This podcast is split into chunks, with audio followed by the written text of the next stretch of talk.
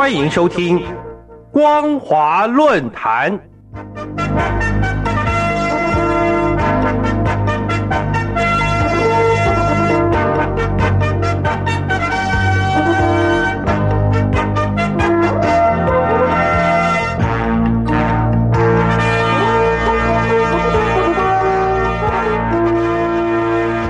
各位听众朋友，大家好，欢迎收听本节的光华论坛，我是苏燕。我们今天要谈论的主题是李克强的三呼稳就业，显示就业形势的高度严峻。各位听众朋友，中共总理李克强从四月底以来，三度在不同会议中强调稳就业的重要性，这显示中国大陆就业形势的严峻已经不容小觑。失业问题背后所引发的社会不稳，也让中共高层深感恐惧。受到疫情的影响，大陆原本已经放缓的经济遭遇更大的冲击，各地持续封城，迫使企业和工厂停工停产，连北上广深四个一线城市都难以幸免。专家们预估，工作机会的骤减。不仅让即将走出校门的千万应届高校毕业生面临就业困境，就是现在有工作的人，也很可能会沦为失业族群。自以曾经是热门求职行业的互联网、教育培训、房地产为例，这些行业近期都传出裁员消息。根据媒体报道，阿里、腾讯、京东、滴滴等互联网巨头。都计划今年要裁撤上千人，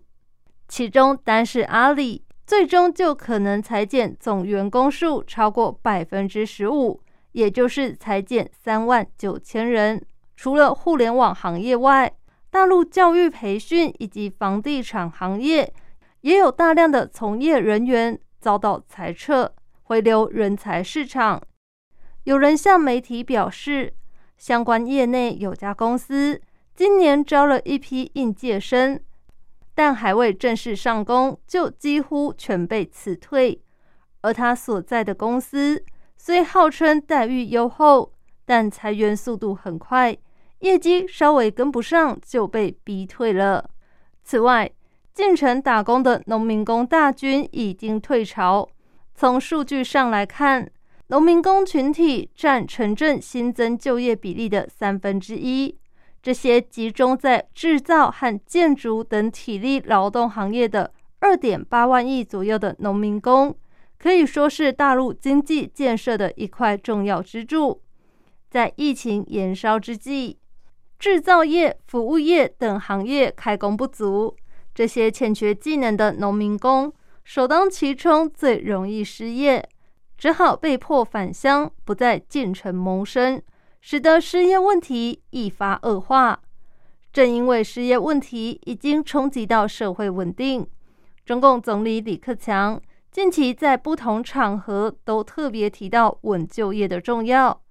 第一次是四月二十七号，在中共国务院常务会议，李克强强调决定扩大稳岗促就业政策力度。第二次是在五月七号的全国稳就业工作电视电话会议中作出批示，并指出这些批示是针对当前就业形势复杂严峻所引发的各种问题。最后一次是在五月十一的中共国务院常务会议上，李克强又要求财政货币政策必须以就业优先为导向。多家媒体在分析报道时都一致指出，李克强在半个月内三度提到稳就业，证明失业问题的严重性已经到达引爆社会不稳的临界点。而失业问题之所以这么严重，原因之一是疫情持续延烧和俄乌战争加剧经济下行的压力。原因之二，则是二零二二年。大专院校毕业生规模预估将达到一千零七十六万人，首度破千万大关，创下新纪录。在当前这种经济下滑、百业不振的情势下，一千多万毕业生投入就业市场，当然会使失业问题犹如雪上加霜，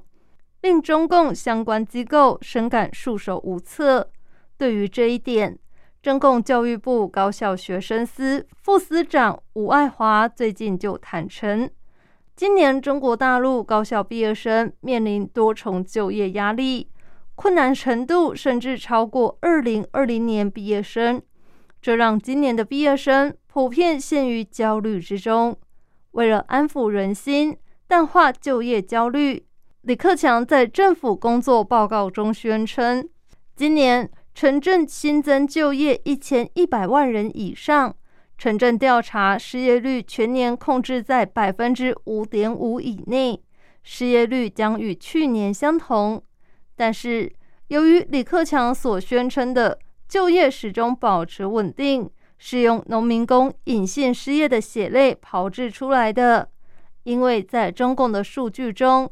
被迫返乡务农是会被归类为就业，并不纳入失业统计，所以在官方表列中，就业数字到底有多少真实性是令人存疑的。再者，即使城镇新增就业真的有一千一百万人。也意味着，通常只占城镇新增就业一半的应届毕业生群体，不可能尽数找到工作。中共官方之前就曾表示，截至四月十七号，高校毕业生已经有工作去向的占比只有百分之二十三点六，换算下来也只有两百五十四万人，还有将近九百万人很可能一毕业就失业。各位听众朋友，不论从哪方面来看，大陆地区的就业难度只会越来越高。李克强半个月内三次提到稳就业的重要，显示解决就业压力已经迫在眉睫。如果中共不能快速图拟对策，失业的怒火必将危及中共的统治。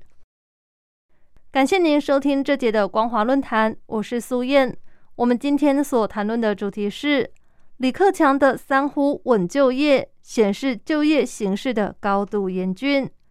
如果您对节目的内容有任何想法或建议，都欢迎来信告诉我们。一般邮件可以寄到台北北门邮政一千七百号信箱，电子信件请寄到 lily 三二九 at ms 四五点 hinet 点 net。